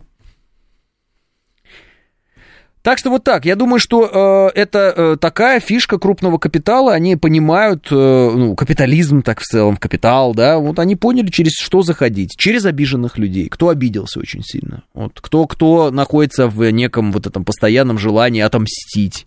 Вот. А кто это? Кого притесняют? А кого притесняют? Ну, вот и делайте выводы. В разных странах по-разному кого притесняют. Вот, мне, мне написал, а, а имена их назовешь, пишет Гар. Не надо для этого имена называть, для этого достаточно понимать, э, что есть вот крупный капитал. Вот можете смотреть весь крупный капитал и понимать, э, как он действует. Действует он очень просто. Ему не нужны границы, ему не нужны запретительные меры крупному капиталу, ему не нужны, э, так скажем, национальные э, заградительные меры там рынка. Ему нужно, чтобы каждый рынок для него был полностью открыт. Потому что чем больше у него открытых рынков, тем больше он зарабатывает этот крупный капитал. Все очень просто. Любой человек, который этим занимается. Если вдруг ты начинаешь строить национальные заградительные меры и говорить, твой фильм, там, например, который ты хочешь прокатить, мы не прокатим, потому что он не соответствует нашим ценностям, ты бьешь ему по кошельку. Ты говоришь, мы не дадим твоим машинам здесь ездить, потому что ты там проповедуешь что-то то-то, и это не соответствует нашим взглядам, ба-ба-ба-ба-ба-ба-ба. Бьешь по кошельку. Не вот так вот везде. Поэтому э, капиталу не нужны эти границы, и ему не нужны заградительные какие-то э, вот, национальные капиталы, им не нужно. Он хочет быть глобальным капиталом, понимаете? Вот я хочу, думает человек богатый, да, вот компания богатая. Это даже не человек, а именно вот сам процесс, да? Процессами давайте мыслить. Он, он, он должен таким образом быть сформулирован и со, со, ну, построен, чтобы он был глобальным. Чтобы у него не было препятствий в виде каких-то мелких национальных там, там лидеров, э, мелких национальных капиталов. Зачем? Ну вот э, какой-то производитель там мебели в России, например, ну да, там он старается, делает какие-то тумбочки, что-то он там придумывает. Икее вот нужен этот производитель мебели? Нет. Икее нужно, чтобы были открыты эти все вещи. Да? Другое дело, что сейчас вы говорите, а что же они тогда ушли? Ну так, э, э, есть и обратная сторона сторона этого процесса, они это могут использовать как э, в дидактических целях. Они говорят, вот мы вам, варварам, предоставили, смотрите, какие блага цивилизации, стул можете, например, купить под нашим названием, произведенный у вас, вашими же руками, из ваших же материалов, но мы, мы ему название дали непонятное, вы можете его купить. Вы можете, э, э, а теперь не можете. А теперь не можете купить. Вот вы не можете бургер у нас купить, который будет называться вот э, там, Макдональдсовским. Вот, вы не можете у нас только. Хотя вы это все сами производили, да, но вы это не можете купить. Это как бы наказание нам. Нам западный мир решил показать, что вот, а, мы, а вы это вообще никто. И звать вас никак. И вот это вот на самом деле мы вам даровали благо, и наш вот этот капитал глобальный, это такое великое благо, что как только вы от него отказываетесь, ваши национальные производители, они тут же сыпятся и ничего не могут сделать. Да, по некоторым параметрам так оно и есть. Но вот, например, по еде я что-то не заметил, что мы посыпались. Вот. Поэтому э, и некоторые говорят, что санкции американцев, они не сработали в той мере, в которой хотели американцы, чтобы они сработали. Почему? Ну, потому что пустых полок мы не увидели.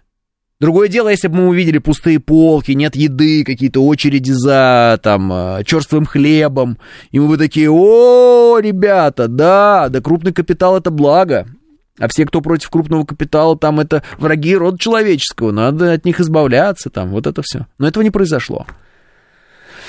Вот, поэтому, э, да, не крупный капитал, а глобальный капитал, так скажем. Ну, поэтому так, мне кажется. Может быть, конечно, какие-то есть неточности в моем изложении, понятно, потому что я мыслю здесь в эфире вместе с вами, да? Я же не книгу читаю, которую написал, и вот я вам что-то прочитаю выдержки из книги. Я вместе с вами размышляю. Вот. Так что, если есть какие-то бреши, давайте их вместе там Посмотрим, покрутим. Любой капитал стремится стать глобальным, это естественно. Глобализация – процесс объективный, пишет Сергей. Ну вот, тем более, видите, Значит, Сергей подтверждает мою гипотезу и превращает ее уже как бы в закон. Они думали, что у нас э, будет так же, как в Венесуэле, пишет ВВ. Ну, допустим. А, развитие общества привело к глобализму, к стиранию границ, пишет Лёля. А, развитие общества привело к глобализму, стиранию границ. Вот. А может быть, э, не, не, не, такая последовательность? Вот. Может быть, развитие общества это развитие общества, стирание границ это стирание границ. Может быть, это разные вещи? Ну, то есть, смотрите, когда мы изобретали радио, и там, э, ну, у нас Попов, а у них Маркони изобрел радио, а что, человечество не развивалось? Когда, э, например, у американцев там был свой там атомный проект, у нас свой атомный проект, что человечество не развивалось? Когда мы летели в космос, и они летели в космос, мы что, не развивались? Развивались. При том, что были, ну, очень мощные, как бы сказать, э, между нами стены, да? Поэтому сказать, что прямо глобализация двигатель прогресса, да нет, наверное. Можно, можно, можно поприкидывать в этом смысле, как оно... Ну, и опять же, если следовать вашей логике, то тогда самый э, мощный прогресс мы бы показали в результате появления одного государства на всей Земле, где все люди жили бы по одним и тем же правилам. Правильно? Ну, собственно, э, стремление глобализации к тому, чтобы все жили по одним правилам, удобным для вот этой глобальной системы. То есть это была бы такая история, когда у человека уже не было бы свободы выбора, правильно? Не, бытовой выбор был бы, вот этот вот, надеть розовое, э, там, э, мужик, ходящий в платье, ну, вот этот выбор, который на самом деле не выбор, ну, иллюзия выбора там. Э, с наркоманиться или быть здоровым человеком, вроде бы выбор, на самом деле это иллюзия выбора, как вы понимаете, да? Я имею в виду выбор идеологический такой, выбор экономический, на это было бы уже государство единственное, и, соответственно, было бы еще и наблюдение там в виде тех систем, которые сейчас существуют. И тогда уже те, кто предсказывал появление цифрового концлагеря глобального, оказались бы правы, так я понимаю. Мы бы уже над ними не смеялись и не говорили, что они все заговорщики и сумасшедшие, мы бы уже говорили, что они, похоже, были правы, а мы были дураками, которые не видели очевидного, и вот мы живем уже в книге Оруэлла. Ну и не только Оруэлла, других тоже писателей, фантастов, футурологов футуристов, господи. А? Это было развитие вопреки. Попов с Маркони вместе радио изобрели бы раньше, пишет Смит. Не факт. Не факт. Может быть, Попов с Маркони э, и так, такой мир, в котором не было бы, вот, э, так скажем, разделения. Там, вот, в таком мире, может быть, люди бы занимались совершенно другими вещами и не пытались бы изобретать радио. Может быть, в таком мире, где не было бы разделения, э, никто бы так не торопился с космическими проектами, и так быстро человек бы в космос не полетел. А может быть, и вообще бы не полетел в отсутствии конкуренции. А зачем? Вот. Это же забавно, что когда американцы говорят, мы полетим на Луну, ну, они там, помните, да, хотят полететь на Луну, э, и, ну, именно вот э, космическая миссия, там, чтобы люди высадились, астронавты, вот это все. И они не могут этого сделать, хотя раньше они это сделали. Ну, как утверждается, они это сделали. Да? Ну, или, например, вот мы тоже, э, лунные у нас были же программы, и мы их выполняли, потом все, естественно, провалилось, как у нас по всем фронтам провалилось. Сейчас мы решили к ней вернуться, к этой лунной программе. Не получилось у нас. Вы видели, да? Ну, э, сломался аппарат. Э, ну, не аппарат сломался, разбился он в результате того, что там какая-то система неправильно сработала. То есть, опа, мы, значит, немножечко отстаем от того, что было, сколько там лет назад? 50? В этой сфере мы, значит, что-то потеряли. То есть мы, от, мы, мы хуже понимаем в этой сфере, чем мы понимали в ней 50 лет назад. Вот. Хотя мы вроде бы находимся, находились вот в последнее время в глобальном мире, все такое было глобальное, мы могли обмениваться данными, наши ученые могли сотрудничать. Кукиш вам. Вот МКС, сотрудничество, сотрудничество. Ну так и что? А где прорывы, где, что мы на Луну не летим? Соответственно, э, рассказ о том, что глобализация, она вот такой двигатель прогресса, может быть, в какой-то мере да, а в какой-то мере, может, и нет. Вот в плане информации, передачи информации, но и дезинформации тоже, да, это я согласен. Вот интернет, это одна из таких, э, один из основных инструментов глобализации, да, ну, это, конечно, вещь такая. Ну, как мы сегодня живем и как мы жили 10 лет назад, это вот, ну, существенная разница, да, в информационной составляющей. С другой стороны, если бы мы через интернет получали только стоящую и правдивую информацию, мы же получаем э, в большей мере э, ну, мусор, который нам голову забивает, и мы э, даже не, не понимаем, как у нас летит время, как мы ну, просто перестаем замечать, что вокруг нас происходит, потому что мы все время в телефоне там какие-то новости читаем, это не новости, это обман, там, вот это информационные войны какие-то идут. Ну, кто-то на этом зарабатывает, конечно. Ну, вы, например, не зарабатываете, наверное, да? Поэтому... Э, тоже не знаю, а какой прогресс, а в чем прогресс? Прогресс э, в литературе мы увидели? Нет. Прогресса в... Ну, может быть, я не знаю, можно говорить о, там, о картинах, о чем-то еще, можно о художественном там чем-то говорить. Какой-то прогресс мы увидели? Да нет. А в чем мы вообще увидели прогресс? Мы вообще за последние годы увидели прогресс? Ну вот только в передаче информации, да, то есть вот это да, это прогресс, это я согласен. А так? Где прогресс-то? Ну давайте так, прям в лоб, а где прогресс-то? Ну то есть где вот что-то такое прям революционное, и мы все... «А, вот это да! Что это? Где он этот прогресс? Войти, пишет быть добру. Ну так войти, это и так любой может сказать. Войти. Что войти? Куда войти, выйти? Что имеется в виду? Медицина, пишет Тенгиз. Медицина. Не знаю, может, Тенгиз. А, а что с медициной? Какой прогресс такой уникальный? Мы до сих пор не можем, я так понимаю, даже побороть онкологические заболевания. То есть мы не, не решили этот вопрос. Мы не решили вопрос ВИЧ. Ну, не решили же мы его. Мы не можем его решить. Чего мы там еще не решили? Ой, а когда эта пандемия началась, ох, ох, показала себя и медицина, и все остальное. Ой, ходили, чем занимались вообще? А? Высокотехнологичные препараты для операции, например, пишет Ингиз. Ну, понятно. То есть идет такое медленное развитие. Но не то, чтобы скачки какие-то. И, и, мне говорят, искусственный интеллект не знаю, смотрю, я все поигрались, какие-то картинки, написание текстов, еще что-то. Искусственного интеллекта пока мы так и не увидели. Мы увидели вот, э, ну, как бы, квази-искусственный интеллект, который рисует э, картинки.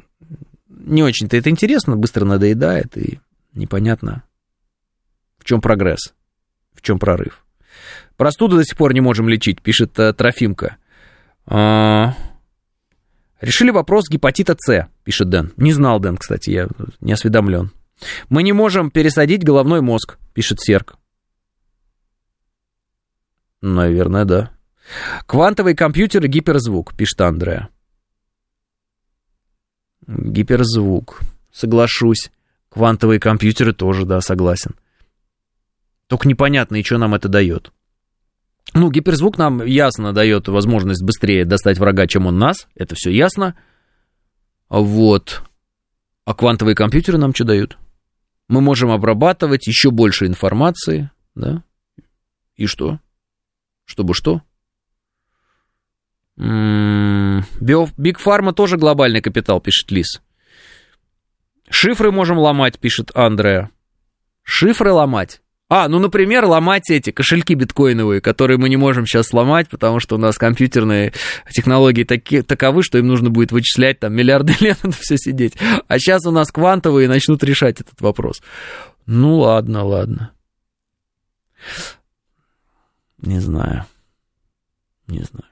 Мы все время говорим про какой-то прогресс, потом смотришь на конфликт, который разворачивается между там, Палестиной и Израилем, и думаешь, да, прогресс все-таки Наверное, в чем-то есть, но не в этом, не, не, в, не в человечестве прогресс.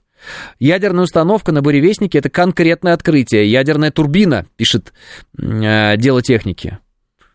Ну да. Интересно было бы, например, еще и такие самолеты получить, э, например, пассажирские, не знаю, можно, не можно. Представляете? Ядерную установку, и все, он летает себе, заправлять не надо. След никакой, наверное, не оставляет. А какой он след от себя будет оставлять, если он на ядерной установке самолет будет? Ну, никакого, все, летит и летит. Единственная, конечно, беда, если он будет разбиваться, и будет ли от этого какая-то радиация или еще что-то. Но если, в принципе, к ракете это прикручено, то, наверное, радиация не так велика, как э, мы можем себе это представлять. Ну, нейросети же, пишет Панк 13. Ну, вот я правда не понимаю, что нейросети. Ну, нейросети. Ну, я видел. Корявую музыку какую-то сочиняют ужасную. Какие-то ужасные картины рисуют, ни о чемные, вообще бездушные ничего не значащие, дурацкие тексты пишут какие-то. Я вот нейросети использую, чтобы поздравлять людей с, с днем рождения. И я им присылаю прямо это поздравление с днем рождения, причем именно принтскрин делаю, то есть экран фотографирую и присылаю, типа, это тебя нейросеть поздравляет, вместе с запросом. Я там например, пишу, поздравь моего старого друга, там, имя, вот, э, э, скажи о том, что он молодец, э, вот, отметь его успехи в такой-то сфере, вот, и я присылаю сам запрос на эту нейросеть своему товарищу, и как она написала этот текст. Ну, так, по приколу, почему бы и нет. Ну, не знаю, что там еще. Цифровой рубль, госуслуги, пишет бабка на скамейке. Госуслуги это удобно, я согласен с вами. Не хотел быть пассажиром такого самолета, пишет Андрей. Андрей, а почему? Ну вот просто мне интересно, почему вы не хотите быть э, пассажиром самолета э, с ядерной установкой, а хотите быть пассажиром самолета, э, который летает на керосине, у которого этот керосин, внимание, в крыльях. Ну вот почему? Ну ладно, не керосин, а авиационное топливо, хорошо. Тем не менее, легко воспламеняющееся, взрывающееся, только так. Да и в конечном счете, главная проблема с самолетом же не то, какое топливо там. А главная проблема, что он может лететь, лететь, а потом перестать лететь. Вот такая вот есть проблема с самолетом, знаете. Вот. Поэтому я не совсем вас понял. Почему бы вы не хотели летать именно на таком самолете? Я вот не хочу летать на самолете, потому что мне кажется странным, что металл летает в воздухе. Мне это кажется странным, что огромная э, тяжелая э, железка летает в воздухе. Мне, мне, мне это кажется неправильным, это как-то противоречит э, естеству моему. Да? 5G э, мне говорят, Ольва пишет. Ну, что 5G? Ну, я говорю, быстрее стали передавать информацию. То есть весь наш прогресс заключается в том, что мы быстрее передаем друг другу информацию. И дезинформацию тоже. Все, все ясно.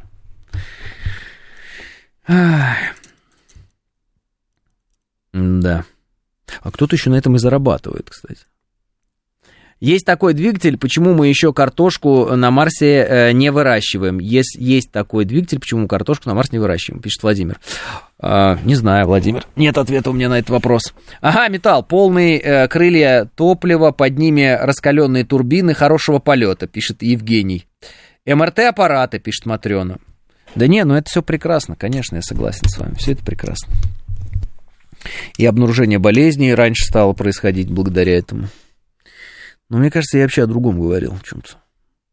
Такое у меня ощущение, что я о чем-то другом говорил. Ну, то есть я понимаю, что мы можем говорить, вот у нас был iPhone такой маленький, а вот он там был 10 а потом появился там 12 а потом 13 14 у этого челочка поменьше, у этого челочка, по... а это заменили, а это теперь вот здесь... Но это же нельзя назвать рывком каким-то. Ну, то есть, когда появились смартфоны, это какой-то был бытовой такой вот, э, бытовая революция. Там что-то пальчиками тычешь и нормально, да? А, вот эти магазины приложений появились, это тоже такая была информационная, бытовая революция. А сейчас-то что? Не знаю. Квантовые технологии дадут связь, которую рэп не заглушить, пишет Игорь Б. И чё? Автоматический массажер для пяток, разве это не рывок в развитии, пишет Василий. Э, Василий, простите. Редактирование ДНК, пишет Светлана. Да? Расскажите, пожалуйста, подробнее, Светлана, не знаю, о чем разговор. А видел новые корейские смартфоны-раскладушки? Космос, пишет Ксения. Не знаю, а зачем они нужны? То есть я видел эти все раскладушки, видел все эти раскладывающиеся экраны, вот это все. А зачем они? Ну, просто мне интересно, а зачем они нужны? Ну, развернуть его что? Жидкие кристаллы и плоские экраны, разве это не чудо, пишет Смит? Может и чудо, ну, аттракцион, но а зачем они? Это же неудобно. Это же неудобно. И знаете, как в определенный момент э, телефоны соревновались э, там в тонкости. У нас еще тоньше, еще тоньше. Помните айфоны? Прям у нас супер тонкие, а у нас еще тоньше. И в какой-то момент все такие, да неудобно уже, он слишком тонкий, его держать неудобно просто руки режет. Все такие, да и правда, давайте не будем соревноваться в тонкости. Да и плюнули на это, и все. Сейчас же никто не спрашивает, тонкий телефон, не тонкий, все равно как. А помните, это было, этот iPhone еще тоньше, чем предыдущий. Ну, это же такое, это важно было очень сильно. Сейчас это вообще не важно. М? Гиперзвук это от конкуренции, а не от глобализации, и буревестник тоже. А-ха! Вот об этом мы и говорили. Спасибо большое, I believe I can fly. Фу, точно! Мы же говорили про глобализацию, мы говорили о том, что где прогресс, который давала глобализация. Точно, и мы сейчас называем с вами вещи, в которых люди прогрессируют, и они-то не от глобализации, а наоборот как раз от конкуренции. Мы в пику американцам создаем гиперзвук, а им сейчас надо голову ломать. Они создали Starlink для того, чтобы, ха-ха, русские, мы знаем, что, как вас там э, ущипнуть, да, как вас уязвить. Вот, соревнование пошло, да, вот в соревновании, видите как? А когда глобальная история, что-то какое-то было отсутствие движа. Нет, вам не показалось? Как раз может быть сейчас... Вот некоторые, кстати, говорят, что именно война двигатель прогресса. Может быть, сейчас мы как раз и увидим какие-то абсолютно, абсолютные рывки во многих сферах. Но, во всяком случае, в беспилотном всем мы точно увидим уже рывки, мы их уже видим. Они пока только в военной сфере, а потом они, видимо, перейдут и из военной в гражданскую. Ну, посмотрим, посмотрим. Да, спасибо большое, Абели Факинфлаев, за то, что напомнили мне, о чем мы вообще говорили. А то куда-то в сторону ушли, я чувствую что-то не то. А теперь все встало по своим местам. Или на свои места, неважно. 10.00, прощаюсь с вами до завтра, и да пребудет с вами сила.